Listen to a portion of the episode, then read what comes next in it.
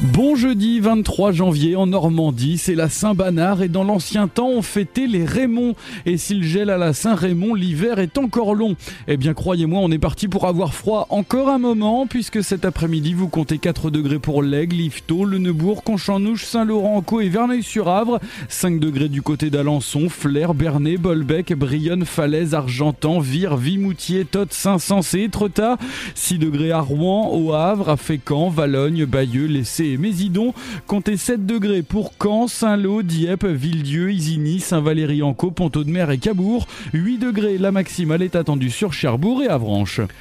Demain matin, c'est couvert dans les terres du Calvados et de l'Orne. Pas mal de brouillard en Seine-Maritime et dans l'Eure. Et les éclaircies gagnent le territoire depuis le Cotentin au fil des heures.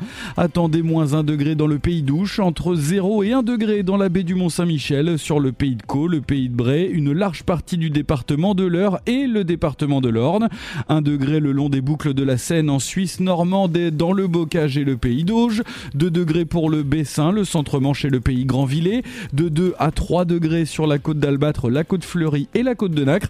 Enfin de 3 à 7 degrés dans le Cotentin et ses marais. Demain, vendredi 24, le soleil se lève à 8h31 et se couche à 17h34. On fête les François. Un week-end de transition vous attend avec le retour de la pluie dimanche. On en parle demain sur votre podcast météo avec Tendance Ouest. Podcast by Tendance Ouest.